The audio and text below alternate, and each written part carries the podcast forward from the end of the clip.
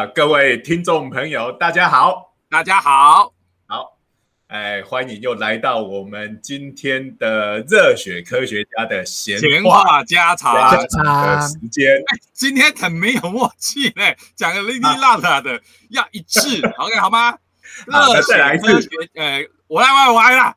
好好热好血科学家的闲闲话话家。常，舅舅，你根本是故意的吧？好了好了，不过这样好玩吗？这么幼稚哦！是你这个在家跟小朋友在家上课被他们传染了，是不是？对啊。不过这个终于他们的这个课程结束，不过现在因为到了七月，又进入了暑期暑期辅导。哎，所以暑辅还是继续进行吗？就线上还是继续线上，是不是？呃，听说是有放，说就干脆不办了啊。呃，有这么有有人这么说过，但是我觉得还是会去办。个，嗯不过呢，舒服这种东西，众所周知，它有八成的功能是在安静班上面。这种功能哈，这托功能哈，目的不是小朋友，目的是让家长得到舒缓。，所以我就说那是托儿的。对啊。但是现在在家的话，其实就它已经失去它八成的功能了。对，哎，所以停掉好像也没什么了不起。然后众所周知，当今教育重大的功能是让家长不至于疯掉哈，小朋友在家里大家都会疯掉。线上线上教学最大的问题就是，哎，小朋友都在家里啊。虽然我家所以是这个呃，不知道呃，我们已经封了快两个月了哈。那各位这个家长不晓得疯掉了没有？好 那没有关系，就给小朋友听我们的 podcast，一个礼拜哎可以有一个小时的时间哦。好了好了，而且呢，这个个没事呢，还可以这个，反正前面的在听嘛，反正他听完一定已经忘记了嘛，对对？对对对对反复不断的听。我们前面的前情提要不是前情提要，前面的东拉西的太长了，自我介绍还没讲，来，哦，对，哎，不过我还是要再多讲一句，今天这一集是我们堂堂进入第三季的第一集啊，所以这是一个值得纪念哦。上一集是第二第二季的结束，也是值得纪念。我们不管什么时候都要来纪念。值得纪念一下。好，呃，好了好了，赶快回复正哎题。来，大家好，来，哎嗯，我是东海大学应用物理系的施启挺老师。大家好，我是中原大学物理系的许金玲 许老师。我我是两位物理系教授的朋友，我是闲人九九。哦，这个朋友啊，哎，不是 Ben 啊，啊，这个所谓的朋友啊。不过等我们这个节目播出的时候，这个梗大家都已经忘记了。千万不要讲讲哦你再讲我就把你变掉了。好啦，呃，我们今天录的节目应该是下个礼拜播出。这个下个礼拜就是大家期待的，到底能不能解封这件事情，解除三级啊。哎，各位台北人，还是要看你们哦。我很努力的防疫，我每天都在家里喂天竺鼠。我为我为我们台北天龙人有很多没有好好做好防疫工作的人，向全国人民致歉。好了，我们眼光放远了。这个我家这个我的太座，这个家里的老婆大人一直在跟我讲说，要这个解封以后要出去玩，一直叫我一定要呃租车啊，让带带带他出去玩。然后把台北的病毒散播到全台湾。不要再 乖乖在家里待着。没有了，没有了。这个我们就是到诶被强迫说要到荒郊野外哈。这个我就说我已经太久没开车了，我已经都不会开车了，因为住台北其实不大需要用到车。对啊你你那你多就买久没一台开车了？特斯拉就好啦。你在你在美国的时候，应该是没有车，就好像没有长脚一样。真的真的，搞不好我上一次开车开的最熟的就是收冲绳的时候，那时候我太太对对强迫我，我一直要强调啊，被太太带去冲绳度假的时候，在那边租车逛逛那个冲绳，我都觉得我去那边简直像在上海陆训，因为我 还租跑开车开山路，然后到海边要游泳，哇，真的是这个说到到冲绳租车，当然是要租那台 Toyota Auris，对不对？嗯，对啊，这个红色彗星的。特仕版，可惜我没租到哦。你没租到，我有租到哎啊！你这样不行，让让你炫耀一下。而且你知道吗？这个我一租出去，开出去不到一百公尺，对面就来了一辆一模一样的，真手环。我想说，哇，这个三倍速的队长机什么时候变量产？这边你要跟听众朋友说明一下，免得大家大家都没有 catch 到你的重点，就是这个什么，阿里斯出了一。一台完全就是以夏雅的这个三三倍速红色卫星为概念的这个车特特别版车子，那你还要补充一下，这是一个动画叫做《机动战士钢弹》里面里面的。我我想说，会听我们大叔节目的都是 有这个基本知识。这个这个电影目前刚好正在 Netflix 上映中，钢弹最新的啊。然后夏雅三倍速头上长角，大家。知道的梗哈，所以你租的那台车就红色嘛，然后上面有个角嘛，对不对？那个角其实是天线吧？哎，对对对，哎，可是所以这个是小队长的标记，他 没有三倍数，他天线只有小队长有天线，他的部下都没没天线，这样要怎么通讯呢？所以我就说，没有没有，队长就是天线宝宝啊。不，收信跟传讯本来。就就天线设计会不大一样是合理的啊。如果你看那个当年的战车，其实有类似的概念，就是队长的天线要长一点，是因为他要把信号发发出去。啊，收讯的其实你就天线小一点没关系，所以应该是这个概念。这个讲那么多，脚脚只是个装饰品而已，讲那么多干什么？哎。对，所以就说，在讲到开车嘛，有开过这种特别的车，大概要拿出来嘴一下。对呀，然后忍不住要讲说，在冲绳开车，这个大家都讲说，你要最小心的就是你跟别人会车的时候，然后呢看到对方在打方向灯，却在打雨刷，你就要特别小心。不是跟你一样，打方向灯却在打雨刷，就是。你发现，在一个晴朗、没有下雨的天气，对方遇到你的时候，却打起雨刷来了。对，你就要小心，他跟你一样，就是从外地来的。对对对，因为日本跟我们这个驾驶座的方向是相反的，我们是所谓的左驾嘛，左驾靠右左驾，他们是右驾。对，就是驾驶这个排楼斗是坐在左边，然后车子是靠着右边走。哎，所以我们叫左驾。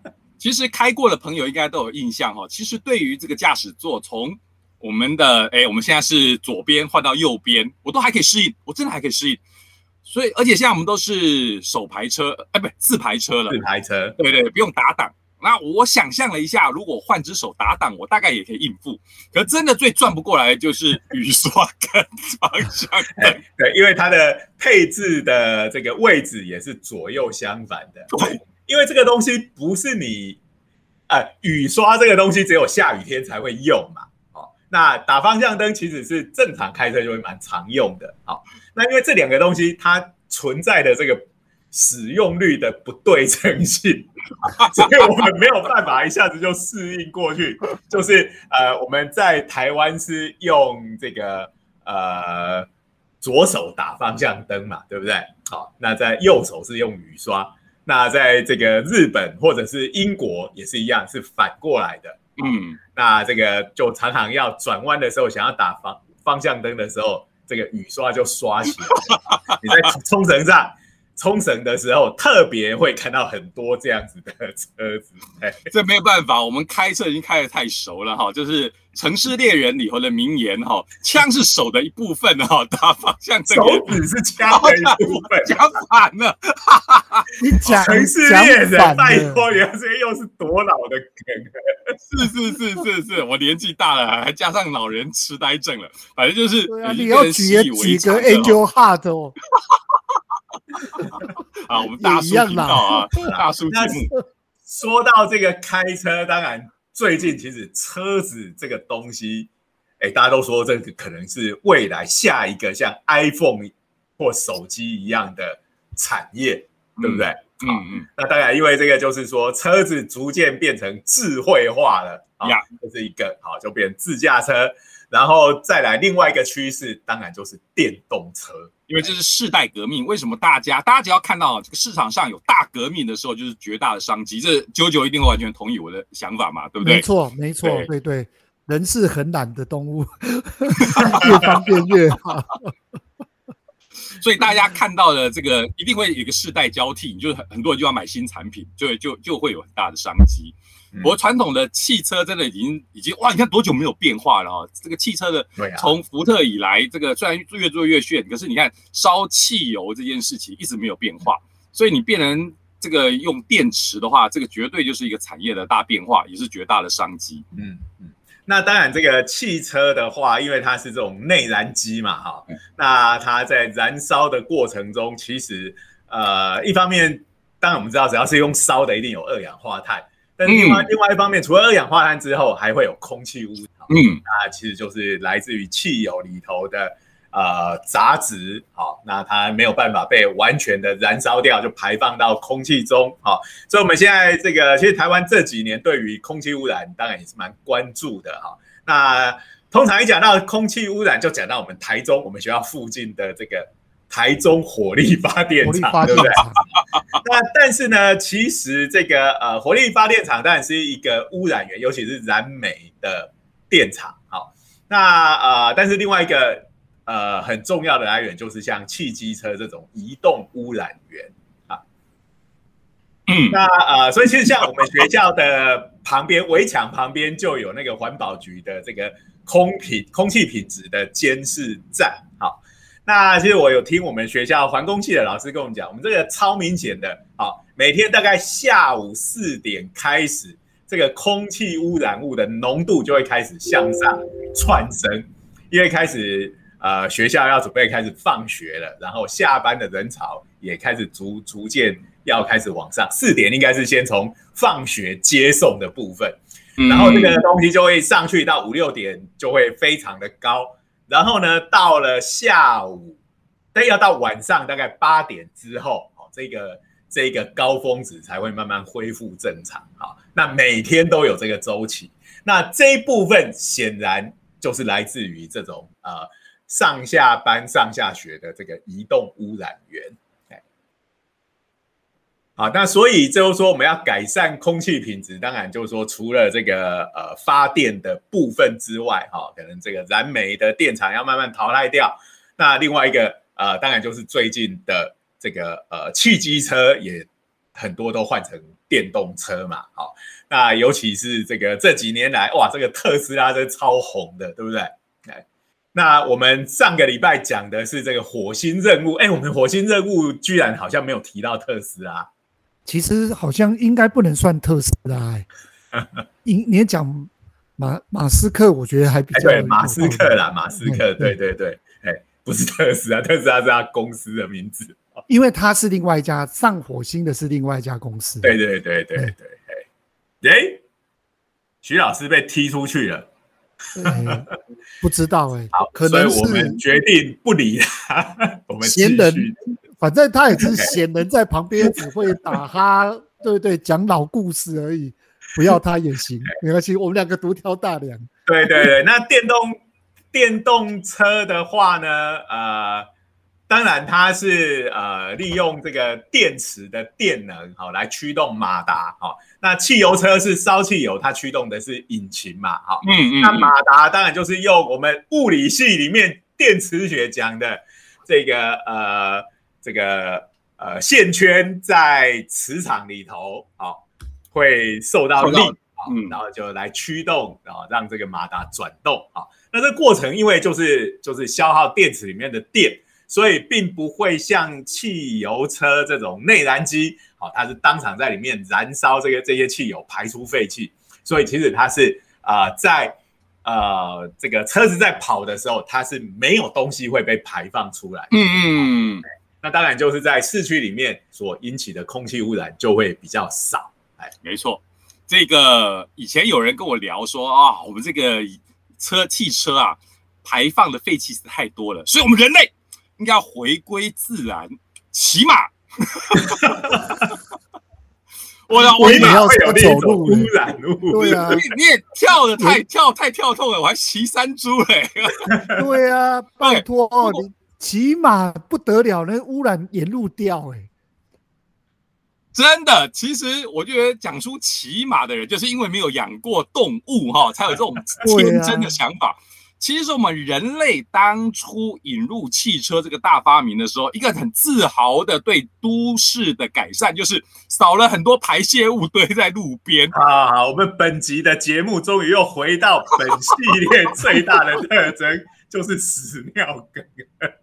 所以很多徐老师，你干的 所以很多人讲说哈，我们那一些电影啊，在呈现百年前的都市场景的时候，都没有强调到一个重点，就是嗯。当年百年前的都会其实很臭的，因为养的马这些东西的排泄物全部是堆在路边的。街道都太干净了，对不对？对绝对不会那么干净。哦，所以这想起来很可怕哎、嗯街道上一大堆那种东西，然后就马跟车来往奔驰，就好像我们现在下雨天路上有积水，你行人走在路边，这个车子咻过去，那些东西不是就都能喷往四四面八方喷出去了吗？而且哈、而且哈、我这边真的要炫耀一下，我的年纪已经够大了哈、我小时候有牛车哦，我是哎，我跟施老师都是鹿港人，我小时候对对。我小时候就真的还是住在鹿港，鹿港街道上，我小时候是有牛车的，哎而牛的那个小时候哈，那个卖西瓜的，就是用牛车拉出来卖，我印象非常深刻因为西瓜非常大颗又非常重，哇所以就是要牛这种力气非常巨大的生物来拉车。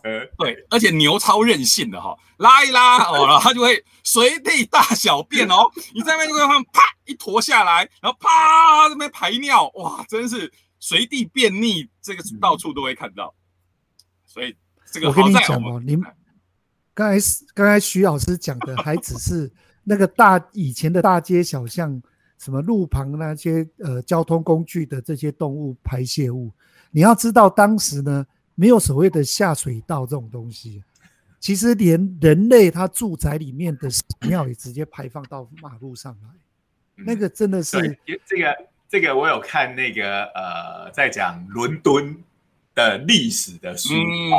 那这个在就是中世纪那时候，忘记是十几世纪了。好，伦敦我们想，哎，这个那时候大英帝国开玩笑，全世界最强的国家，对不对？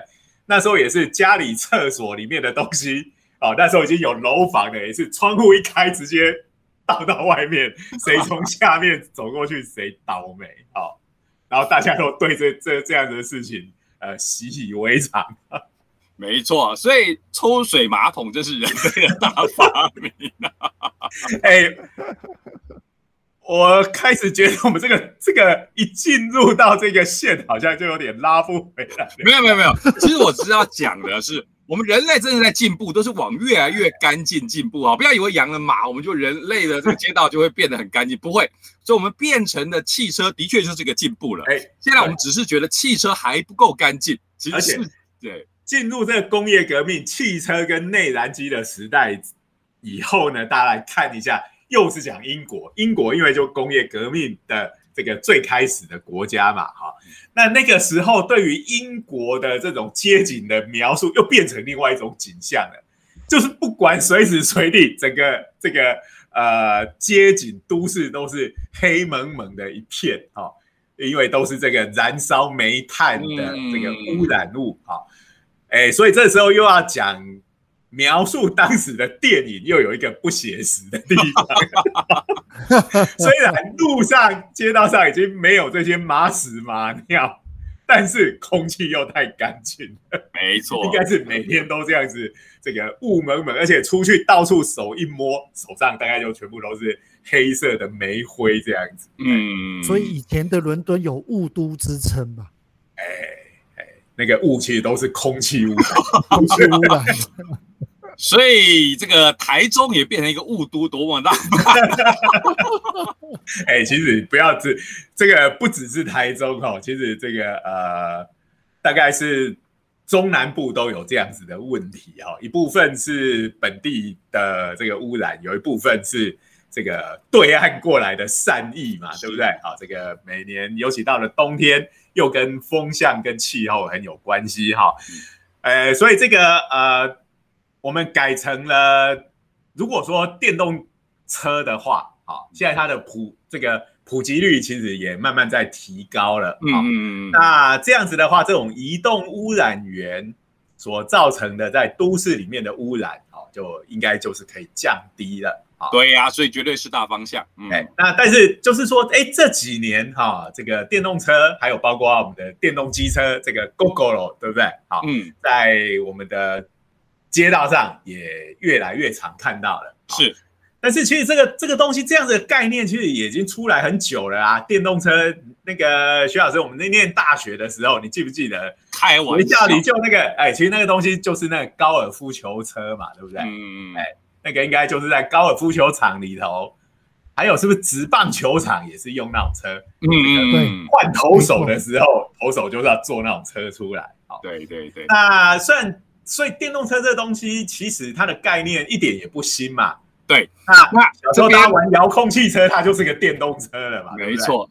那这边也要聊了哈，这个我们是大叔频道，所以我们大学的时候，那时候特别流行，还有一个原因，其实也跟我们很相关的，就是那时候高温超导体刚好。热门起来了，所以大家觉得哇靠，有了高温超导，那我们用电的东西应该就会越来越方便，所以就应该有很多应用。所以那时候也真的红了一阵子。嗯嗯，对，就是那后后来，不过后来也又红了一阵子，是因为那时候开始标榜绿能的时候，大家在用太阳能。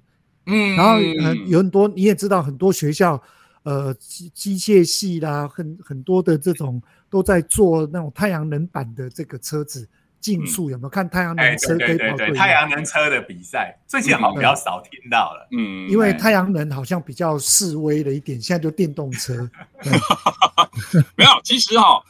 那个好了，回去讲高温超导那时候红了一阵子，可是很抱歉，我们科学家这边还没有完全解决这相关高温超导的问题，所以要到普及化不容易。OK，那你就算是用太阳，你可以知道用太阳能，当然太阳能板现在这个发展已经发展的相当，就是说以细机的太阳能板来讲的话，已经发展了某个程度是成熟了。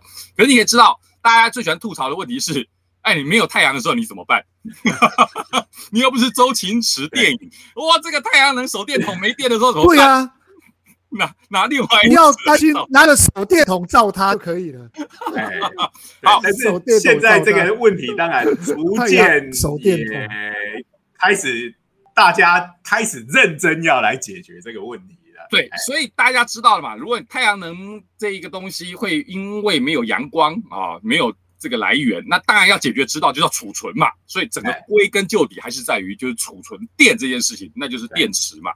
对，这个就这其实就再生能源目到目前为止的一个常常被人家说的弱点，哈，就是是靠天吃饭，对不对？好，那而且有时候在欧洲，因为欧洲在这个日本的三一一地震跟福岛事件之后呢，他们对于再生能源，尤其是德国，哇，这个推的超用力的。那呃，因为他们就是要废核，然后就是大量的发展这个太阳能跟风能，结果呢，大概在两三年前还发生过一次哦，就是在这种中午太阳很大的时候，好，结果呢，太阳能发了太多的电，用不完。啊但是用不完的问题就很大，因为用不完它送不出去的话，其实是会把它的机组给烧掉的。嗯，这就好像我们把微波炉打开，然后让它在里面空烧，没有东西让它煮的话，其实微波炉是会烧坏的。哈，嗯，所以那个时候变成还得要拜托大家来用电啊，好像还有说你这个时间来用电哦。政府还给你钱这样子，哇，这个啊，那所以这个其实就是因为缺少了这个储储能的设施，哈，像这样太阳大的时候，哎，多出来的太阳能就把它拿来储存起来，是。那风大的时候用不完没关系，储存起来，好。那没太阳的时候就不用不必用周星驰的太阳能手电筒了 啊，因为我们就有这个。电池可以可以使用。哎，对，所以。这个不储存不行哈，否则就会以我们动漫梗来讲，就会发生新世纪福音战士啊 的悲剧啊。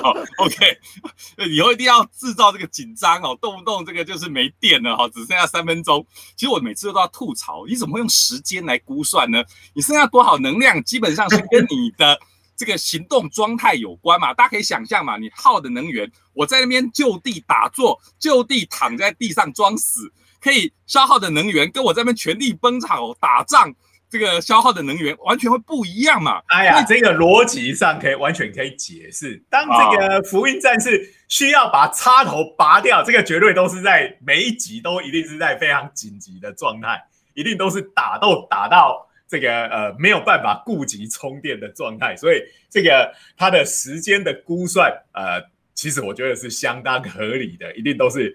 这个全力输出的状态，对啊，不是，所以我要吐槽的就是最后这个插头拔掉，你说还剩下三，还剩下三分钟，剩下三分钟的话，那我就立刻就地躺在地上装死，那 那这个三分钟应该就可以延长了才对嘛？对，就是采取假死的作战，然后诱使敌人过来，然后你再突然打。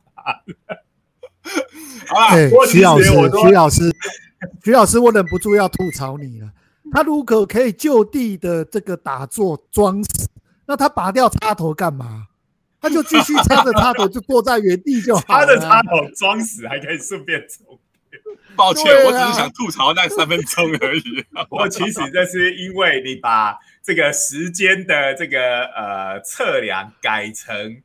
用能量为单位的话，大概只有物理学家会觉得高兴而已。是啊，这是实话造成观众的理解上的困难是啊，没有错啦。但是为了解决这个问题，就是让大家学更多的物理。啊，对对对对，日常生活你就非常熟悉什么叫做焦耳，什么叫做瓦特。这也是没错啦，这是物理学家的终极梦想啦。不过我要说，这个东西其实也没那么难，那么直觉。现在大家每个人都带手机，每个人都有强迫症。哇，一看到我的手机，哇，上面充电只剩下五趴，你就说我插头在哪里？陷入这种强迫症，我跟你讲，十个人里头有九个有这种强迫症，看到手机剩下五趴。但是我跟你讲，百分比你都可以接受。但是十个人里头，同样也有九个人不相信他的趴数是真的。尤其是那个手机用到最后，那个电池可能在下一秒就会下降五十。前面两个小时你都非常安心，哇，都是什么九十六、九十四、九十二，然后突然一看，哇，怎么剩三十？这个百分比的不可信赖度，简直可以比这个宇宙战舰的波动炮充电哦！波动炮每次充电之后可以充电到百分之两百，我就想说你。你你这是什么定义这个百分比的？哦，好啦，所以百分比的这个这个这个这个概念哦，大家都有。可是它其实重点就是在于它是一个能量的概念嘛，就是电池里头蕴含了多少能量的概念嘛。那重点百分比是一个比值，可是我们现在想要的就是电池，你要尽量增加它的这个能能源可以充进去的量。那电池本身又太占位置，所以这就是我们现在科技要突破的瓶颈。那不过话，哎，我我让我打岔一下。不过话说回来，我们刚才讲到电动车哦，好像似乎是因为呃说有蓄电池的发明，才带带动的这个电动车呃的发展。那事实上，这个呃原先哦，马斯克他在做他整个企业的规划，一开始蓄电池并不是用在汽车上面。它蓄电池是用在家庭上面，它是刚才那个施老师讲的，它是为了储备很多是由太阳能板，呃，这个这个太阳能发电，它有多余的电，它就直接储存在这个家庭里面，暗藏在墙壁里面的这个呃蓄电池，然后等到晚上的时候，他们就可以拿这个电来来作用。那因为呃那个蓄电池做的对很不错，他们现在确实有有这个产品，它有这个产品，忘记叫什么名。那当初 对对，当初就是这一个 Home Kit 的先做，做完了之后才发现，哎，这个可以用在车子上面，然后他们才直接用到车子上面。对，其实就是大家讲到的嘛，就是如果你去拆解特斯拉的电动车，你就会发现里头其实有一大堆的小电池嘛。啊，那个小电池其实本身它就是我们现在最常见的这个锂离子电池，就是所谓的这个一八六五零这一个哦，这个是超用在超多地方的。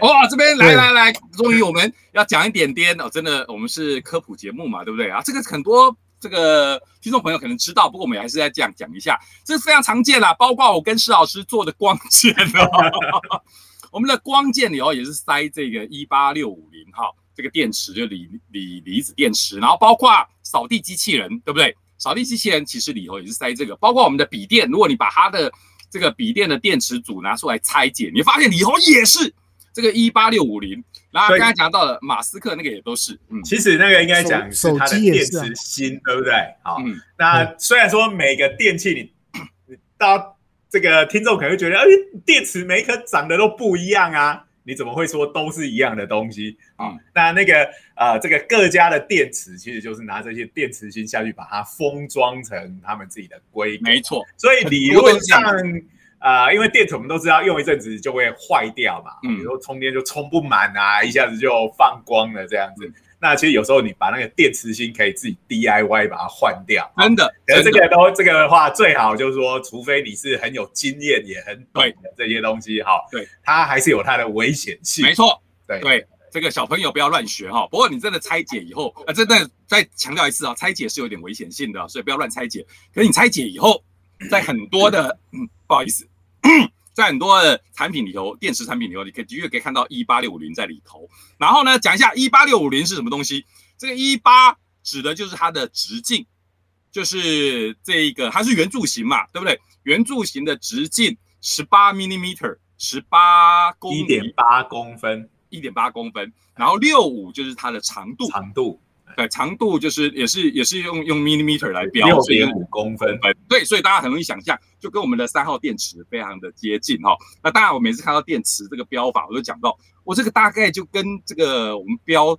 弹药用的是，你这个铁炮来，哇，这个就跟德国当年二次大战的时候用的二零机炮有点像，只是比它小一点点而已，比机炮小一点点，比我们的五零机枪大一点点。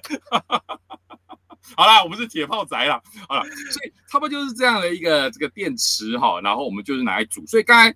就有聊到嘛，就是马斯克那时候最强就是这个能源分配管理，因为要管这些很多小电池嘛。然后刚才施老师有讲到了，每个电池它的本身的状态可能又不大一样啊，有些可能呃效率比较好，有的可能已经用到呃有点点老化了，所以要整个怎么样子控制好它的能源的输入和储存，那这个是要一个好的管理系统。那那个特斯拉这边的技术很强。应该说，马斯克这边技术很强，后来就用到电动车了嘛，所以是这样的故事嘛，如果没记错的话。那那个呃，就是之所以一直到了最近这几年，我们看到电动车的这个市场占有率才比较有明显的提升哈，这个其实是因为呃，我们对于它能够用在车子上的要求是还蛮严格的，对不对？好，因为。车子的话，我们一般一台的一台轿车上面哦，你好歹呃车子本身要能跑嘛，对不对？所以所有的基建啊，你的各种呃驱动跟传动的系统啊，然后你还要有一个呃很够硬又够安全的车壳，对不对？然后你还有四个轮胎才能跑，你上面最好还是能坐上四个到五个人，好，对不对？整个的重量，然后你好歹你的续航力不能比现在的汽油车。差太多嘛，要跑个几百公里，嗯，才方便嘛，嗯，那所以过去的话，好，因为这个我们的呃电动车的这个能量的来源是电，电又是存在我们刚刚讲的电池里面，那每一颗电池能够存多少电，这个其实都有它的一个理论值的上限嘛，对不对？所以我们要存越多的电。代表你这个电池就要越大越重，对不对？对。好，那电池越大越重，又让你的车子变重了。对。然后它又占体积，又会占掉车子的空间。哎，人坐不下了，车子又变重了，怎么办呢？好，加大空间，增加马达的输出，好，你马达变大颗了，好，人好，这个车子也加大了，那你就每跑一公里又要吃掉更多的电，好吧？只好再继续增加电池，就落入这个永无止境的循环了。嗯嗯嗯嗯，所以尴尬就在这里大难题嘛，对。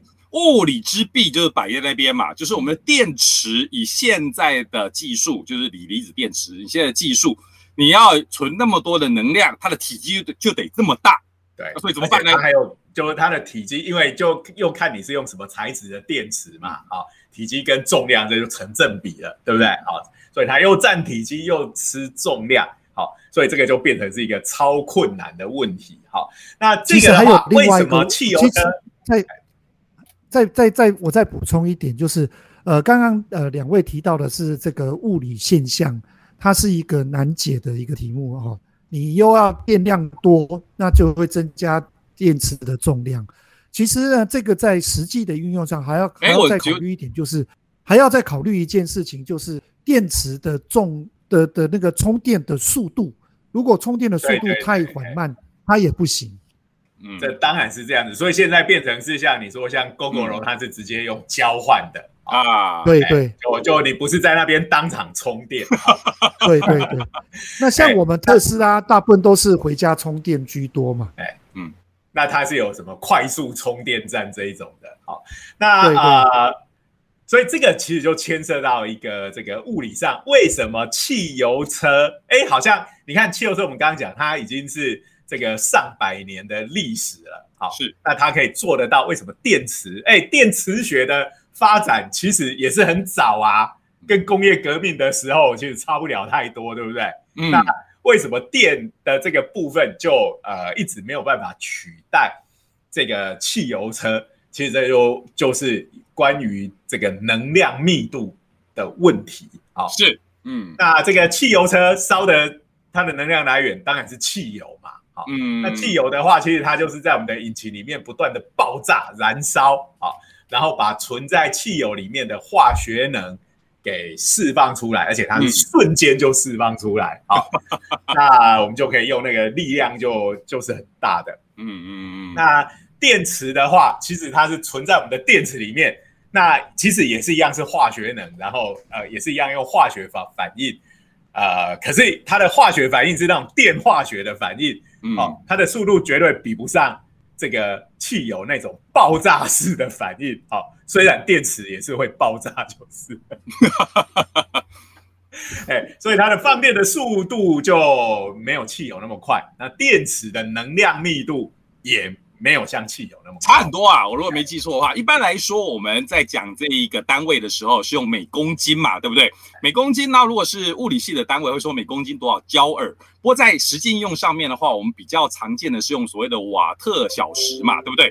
我们在算电的时候，我们常常也会用这一个单位，就是呃，哇，这个讲到这个会不会太细了哈？瓦特就是我们功率的单位，然后乘上小时。那不过无论如何，从这个能量的密度的单位一比的话。这个汽油应该高出这个电池的能量密度高出五十倍左右吧？如果没记错的话，所以差非常多嘛。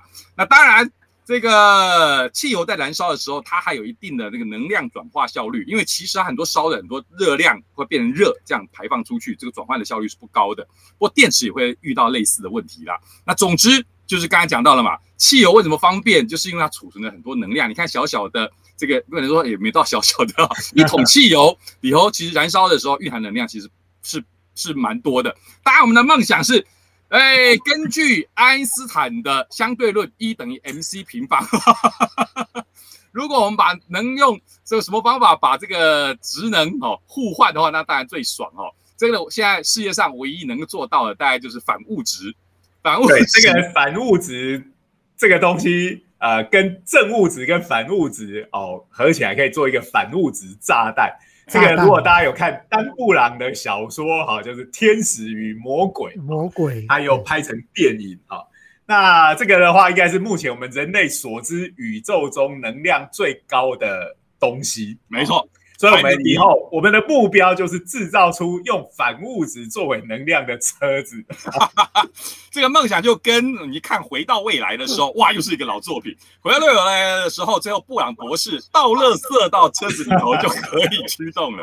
哇，这个是救急的资源回收。好，好，我们来看一下这个能量密度。哈，锂电池的话，它是每公斤二点五个 mega 焦耳。哈，单位我们先不管它好了。好，总之它是它的数值是二点五，好，然后呢，这个呃汽油的话，烧汽油是四十七点三，好，所以你可以看得出来，这个差了二十几倍之多，是二十几倍，所以你看，你同样的体积，好，同样的重量的汽油跟同样重量的这个电池，哈，里面可以储存的能量是差了二十几倍，嗯，那当然电池我们是可以反复的使用，汽油用完了。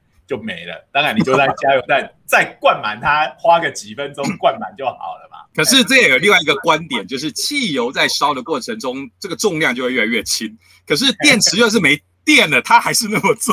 对对对，所以其实这个就你能跑的里程数来讲，这个电汽油又再多占了一点便宜。好，那我们这个呃锂电池是二点五哈，汽油是。四十七点三，我们来看一下这个反物质炸弹的能量密度是多少？来，伸出你的手指头哦，来看看我们这个要数到第几位？哈，是八九八七五五一七八七三六八一七六四。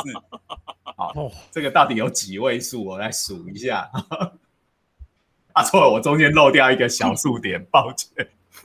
对不起大家，所以我数了一下，这个是总共有十一位数啊，有十一位数。好，那这边是，所以是八百九十亿。好，八百九十亿。哇，这是这个反物质的能量密度啊，因为它是来自于爱因斯坦的 E 等于 mc 平方，所以这数字非常准的，因为 E 等于 mc 平方算出来的这个精确度是很高的，就是这么多。这个能量密度就是我们讲的物理之壁，对不对？好，就是我今天同样，因为这个重量大概差不多嘛，好，车子、汽油车也好，电动车也好，人在坐上去，好，重量应该是在同一个数量级上面。然后我又又要移动，我的续航力要差不多的话，呃，其实所需要的能量大概也是差不多。嗯，可是你看这样一比，能量密度差了二十几倍，这个真的是很难克服，对不对？嗯。对，那呃，所以这个就有点像我们刚刚其实已经有提到特斯拉的解决的方法，对不对？嗯，他把电池藏在这个呃底盘里面嘛。对，嗯，每个车子总是需要底盘的嘛，对不对？啊，所以这个就在这这种概念的延伸底下，哦，这个最近呢，呃，瑞典有个新研究，好。终于讲到了，讲出来这个会吓死你哈！有那么夸张吗？发明了一种电池，这种电池的重量等于零呐！哇，无中生有了，这个这个实在太夸张了。这个任何一个有读过物理，甚至没读过物理的，都会觉得讲：我靠，这怎么有可能？一个质量为零的东，重量为零的东西，你要怎么？让它存能量在里面呢？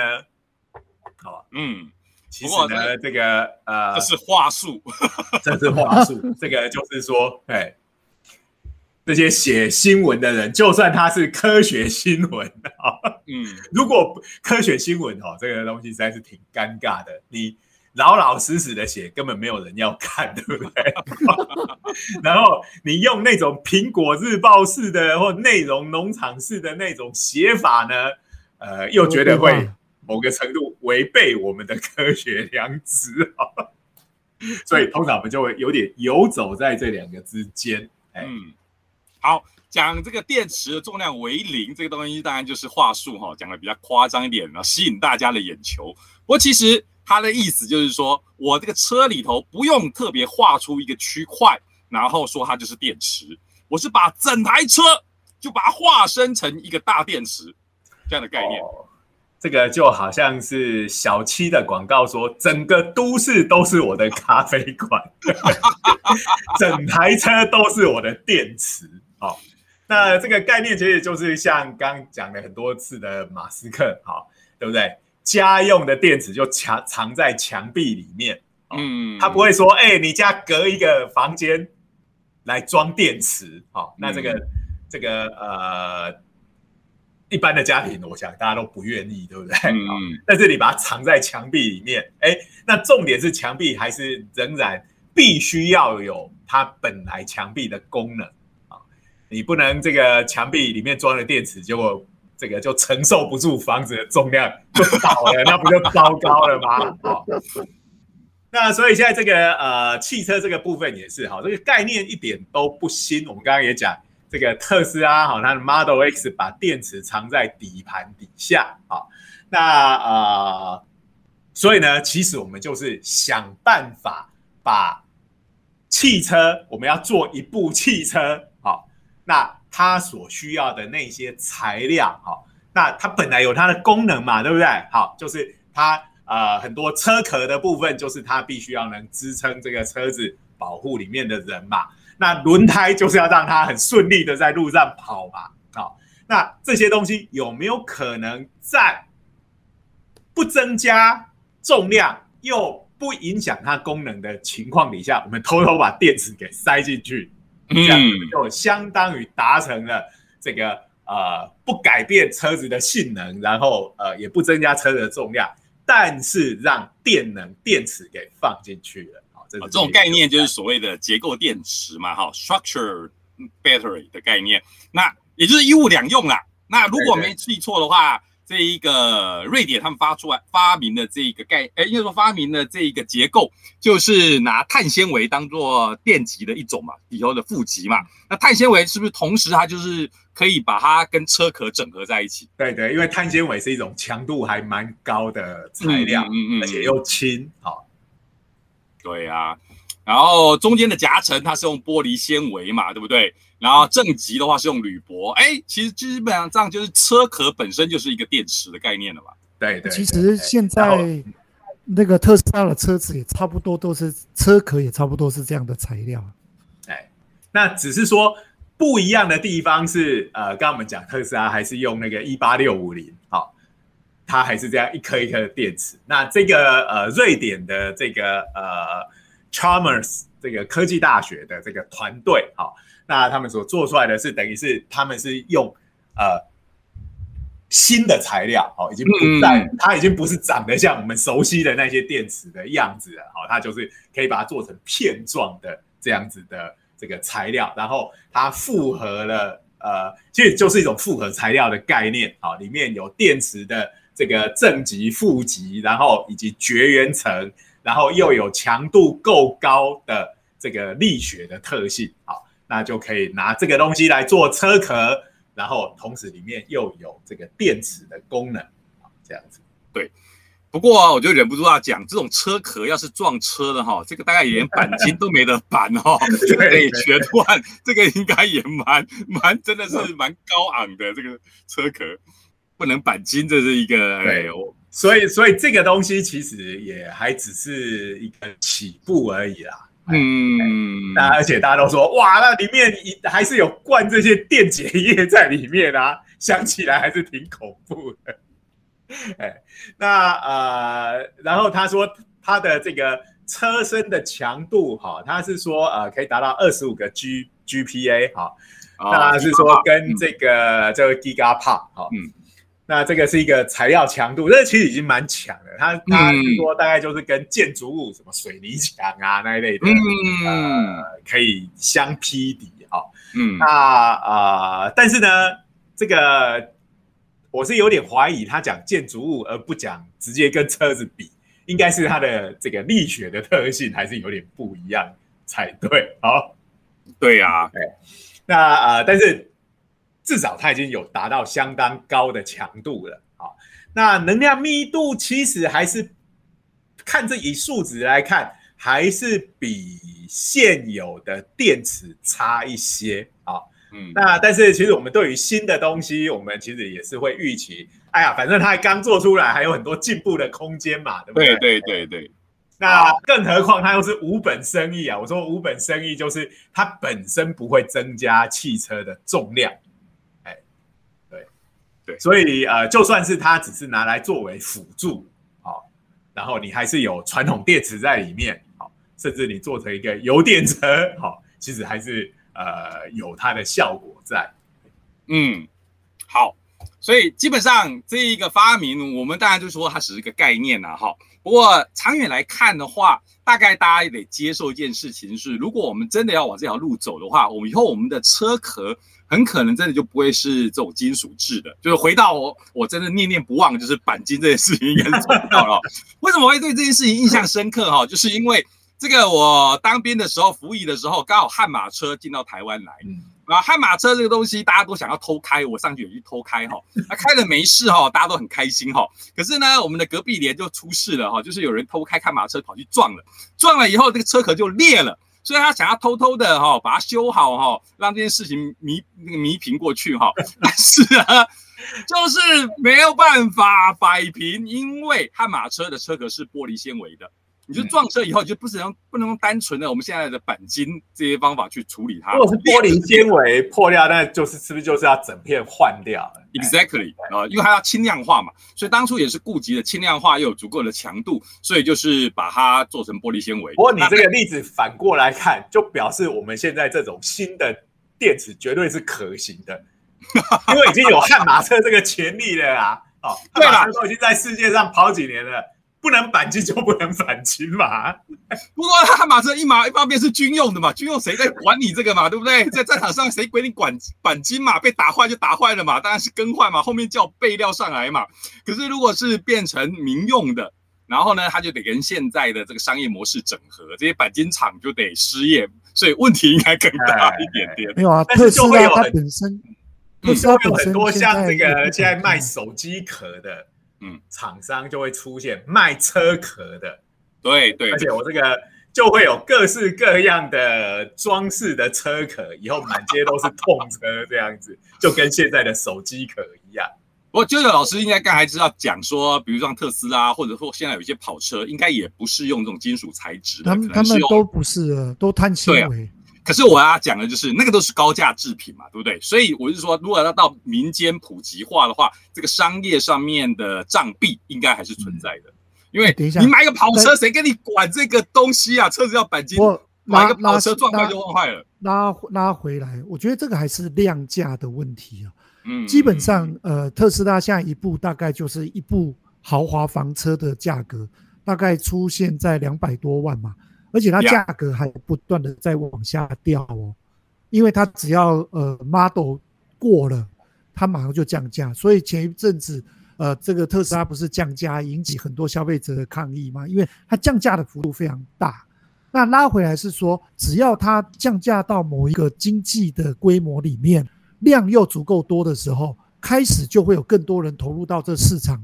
那整个的价格会再往下掉。那这个九九，你你纯粹是从经济学或商业模式的角度来看，对，因为这里还有很大的社会问题，就是刚刚徐老师说的，现在的车厂这些钣金厂，你要叫它全部关门大吉，这个其实也会有很大的阻力在。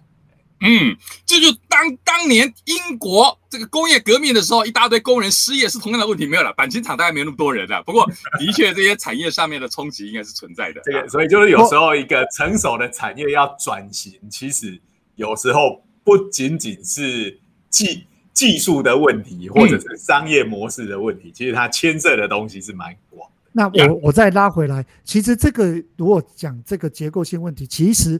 呃，这个为什么那么多传统的车厂，它为什么没有踏入到电动车？也是因为它既有的这些技术，它觉得在跨到那一边，它只要把持住整个社会的命脉，大部分人使用就够了。可是不要忘记一件事情哦，电动车的崛起已经让这些传统的车厂不得不去面对电动车这一件事情，所以他们通常已经开发出所谓的呃次 brand，他们就 sub brand。呃，次品牌去推出电动车的各种的能能源，然后呢，很多的车子现在逐渐的使用呃非金属材料的车壳，来来慢慢的这个比例也开始增加了。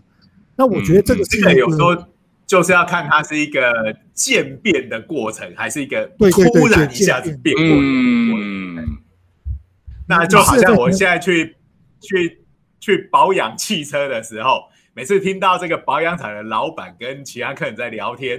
都是在讲电动车的坏话，对啊，绝大可以想象，完全可以想象，根本就完全阻止大家。哎，电动车问题很多哦，你不要去买哦，还是油车比较可。大大车厂、大的传统车厂也都这样啊。可是我现在知道的是，福特、呃，GM 这几家比较大型的车厂，现在也开始做这些了，包括日本的 Toyota，有有很多啦。不过你讲的是讲那个车。生产车子的车厂，我讲的是民间那种小保养厂。嗯，这个东西真的是一翻过去，它可能就就死掉了。这样子，它不不太有那个余裕去做现在的这个这种的转型。哎，我我觉得他们可能会有一段的时间开始兼容并蓄，会开始有一些呃，因为因为现在所谓比较大的电动车还是在特斯拉这一这一个厂身上嘛。所以它变得有点像苹果，它一定得专卖。但是呢，久了，只要它占有率到达某种程度的时候，很多这种小型的修车厂，搞不好就会开始以呃电动车为修理的这个主要的营业项目，慢慢就会变化过去了。其实你把它想象成，我有一个可能是倒掉一批，开出一批新的。我刚刚讲渐变或巨变，讲的就是这个。对，还记得我们巨观？哎，你说。呃，我要讲是说，没声音啊。请我我我们的手机有没有从传统的手机突然间变化到 smartphone？对，这个也是突然间，对，突然间一夕之间就突然间整个扭转过来。可是老师就有用过 smartphone，其实在很久以前它是慢慢的渐进，只是它一直规模都很小，一直到有一个非常强有力的这个这个这个竞争对手，就苹果。进到这市场，但就突然间扭转了整个市场。是，好，那刚刚我们讲这个，对不对？改用这种像碳纤维或玻璃纤维这种东西，好，那以后搞不好会喊出我的电池质量还不只是零，我的电池的质量是负的。装了我这个电池之后，你得到能源，还把你的重量也减轻了，好。做只是一个反物质电池，那这当然 again 又是一个话术哈，也就是说是整个这个当然就是跟呃整个车体的结构的力学还有材料科学的发展哦，这几个都是这个关联在一起的。嗯，那所以其实整个这个整个不只是电动车哈，还包括整个储能的产业，其实这个我觉得可以预期，这是接下来的十年、二十年。可能是最重要的一个一个产业，真的，好，那希望我们也很快能够开着这种车子在路上跑来跑去，哎，对，不然小心不要撞到，不然你就没得反击。对，不然我就要开始提倡天竺鼠车车了。哇，天竺车是另外一个梦想哈。OK，以后再讲。OK，那这个就要对不起，这个生物电脑，没错。对不起，天竺鼠车车其实跟牛车是几乎是同样的东西。对，这个我们叫王道复古。不过你首先要做基因改造，让天天竺鼠变得跟牛一样大才行，不然它要怎么拉得动你？没错，它能坐进去了。好好好，今天已经扯超久了，没错，嗯，可能差不多要到这边告一个段落哈。那照例哈，哎，不错不错，我还记得哈，我们还是要感谢一下这个科技部的这个科普传播计划哈。诶，明年的计划都还没开讲哦，希望看在我们这么卖力，在疫情的期间，哈，我们都还是每集每周不中断的为大科普推广的崇高目标而努力，希望明年继续给我这个计划。是，好，好，那今天我们的节目就到这边为止，谢谢，谢谢大家，拜拜。